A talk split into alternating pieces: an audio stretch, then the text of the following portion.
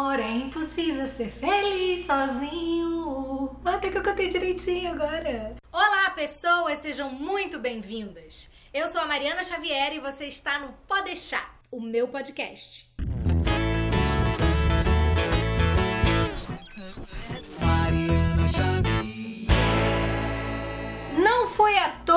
Decidi começar esse vídeo cantando e cantando essa música. Eu tenho esse trecho de Wave numa parede da minha casa, porque eu realmente acredito que o amor é fundamental e que é impossível ser feliz sozinho. Mas, porém, contudo, entretanto, todavia, eu me recuso a enxergar esses versos só sob a perspectiva romântica. O ser humano é um ser social. A gente não nasceu para viver sozinho, nem isolado, hein? Fato. Mas vamos dar uma conversada num negócio aqui? Por que diabos a gente entendeu que esse é impossível ser feliz sozinho significa necessariamente que todo mundo precisa de um par?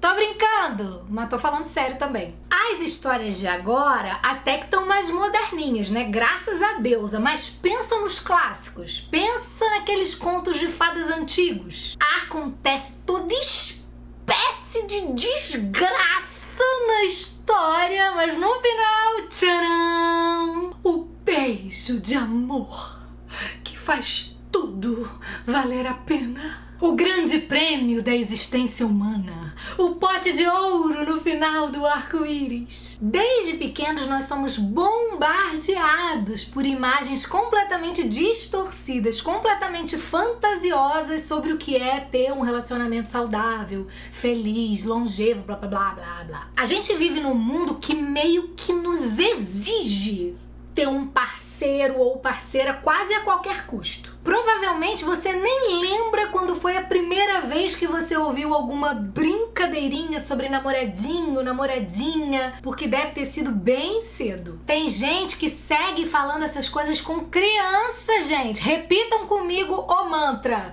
criança não namora, criança não namora, criança não namora. Seguindo, basta a gente ficar maiorzinho para mudarem as perguntas. E aí, já perdeu o BV?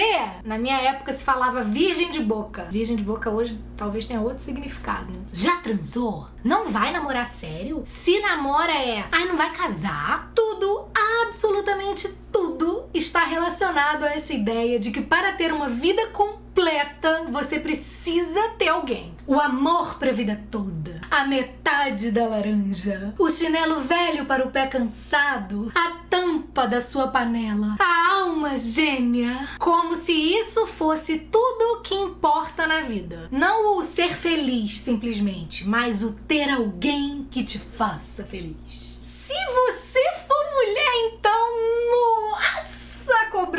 A muito maior. Se você demorar muito para engrenar num relacionamento, se ficar escolhendo demais, ou simplesmente decidir que não quer um parceiro fixo, nossa, sua vida está fadada ao fracasso. Você virará chacota da família, encalhada, ficou pra titia. Isso para dizer o mínimo, né? Oh. Que triste fim. Verdade seja dita, pela sociedade a gente constrói a vida quase que com esse único propósito: encontrar uma pessoa que nos dê amor e que, como uma medalha pelos nossos sacrifícios e concessões, não nos deixará sozinhos jamais. Eu juro para vocês que eu ouvi de uma juíza celebrando um casamento há pouco tempo que o segredo para o sucesso de um relacionamento era esquecer de si mesmo para suprir as expectativas e anseios do outro. Eu quase fiz a Vanderleia. Por favor,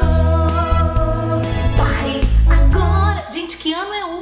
Então quer dizer que a essa altura do campeonato ainda tem gente acreditando que o amor é isso essa devoção desmedida. Abrir mão de quem você é e do que você quer para se encaixar num modelo idealizado pelo outro. Compreende como é nociva essa conotação de amor que ainda nos é vendida por muita gente? Você já refletiu sobre isso? Você precisa se vestir diferente. Você precisa passar uma maquiagem, porque senão aquele cara não vai te dar a mínima. Precisa emagrecer, botar silicone, porque homem não gosta de mulher gorda nem largada. Você, homem, não pode chorar, hein? Tem que passar segurança para ela. Tem que ter músculo, tem que ter pegada, tem que ganhar mais. Dane-se que você tem alma de artista, engole. Vai fazer um concurso público e ganhar um bom salário para sustentar os luxos do seu parceiro. Você não ama? Quem ama faz tudo pelo outro. Uou!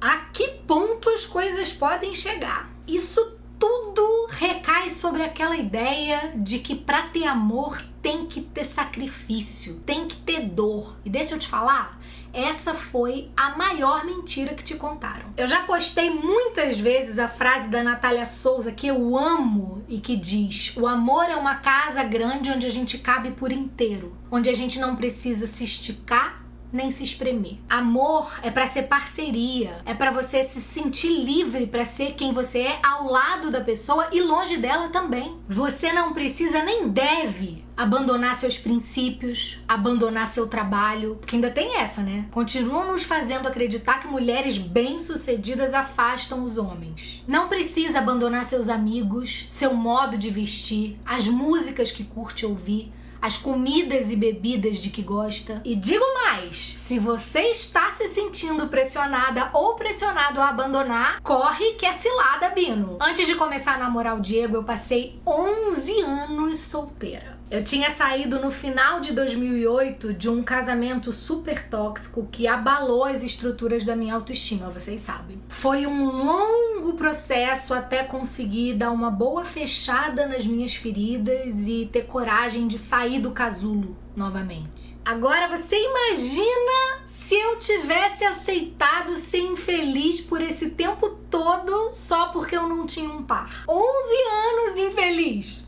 Jamais, meu amor. Aliás, quando a gente se conheceu, eu e o Diego estávamos em jornadas tão profundas de autoconhecimento, tão apaixonados por nós mesmos que um relacionamento estava longe de ser uma necessidade ou uma prioridade. Mas mesmo sem esse objetivo de encontrar um par, nós nos mantivemos abertos, dispostos a rever conceitos e preconceitos, atentos a quem cruzava o nosso caminho. E aí, de um jeito e com uma profundidade que a gente nunca imaginou, a magia aconteceu. Lembra da música lá do início? Ela também diz que o amor se deixa surpreender. Tá aí outro ponto importante. Para que uma relação flua, os dois lados precisam estar dispostos. Sim, dispostos, porque tem muita gente que está disponível, mas não está disposta. Os dois lados precisam estar tá empenhados, precisam estar tá conectados, vibrando na mesma sintonia. Eu mesma já caí várias vezes no erro de tentar convencer uma pessoa de quanto eu era incrível e da oportunidade maravilhosa que essa pessoa estava perdendo ao não ficar comigo. Ai, que situação, meu Deus. A gente confunde lutar pelo amor com lutar para ser amada. A gente oferece banquete e aceita migalha. Mas sempre é tempo de aprender. E se tem uma coisa que eu aprendi nesses meus 11 anos solteira, dando meus pulos sem um par oficial, era o que eu queria para minha vida e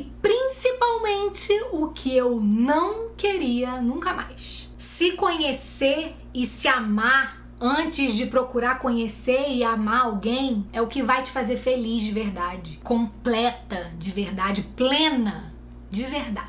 Não arrisque entrar numa relação nem se manter nela a qualquer preço como se isso fosse a sua única chance de satisfação na vida. A decepção nesses casos é quase certa. Você não precisa, mas você pode e merece viver uma paixão se você assim desejar. Mas se for para chegar alguém, que não precise ser alguém que te complete, mas que seja alguém que te transborde. Que a gente entenda que o nosso primeiro e maior amor, o único que merece ser procurado desesperadamente, é o amor próprio. Sem ele, nenhum outro amor saudável é possível.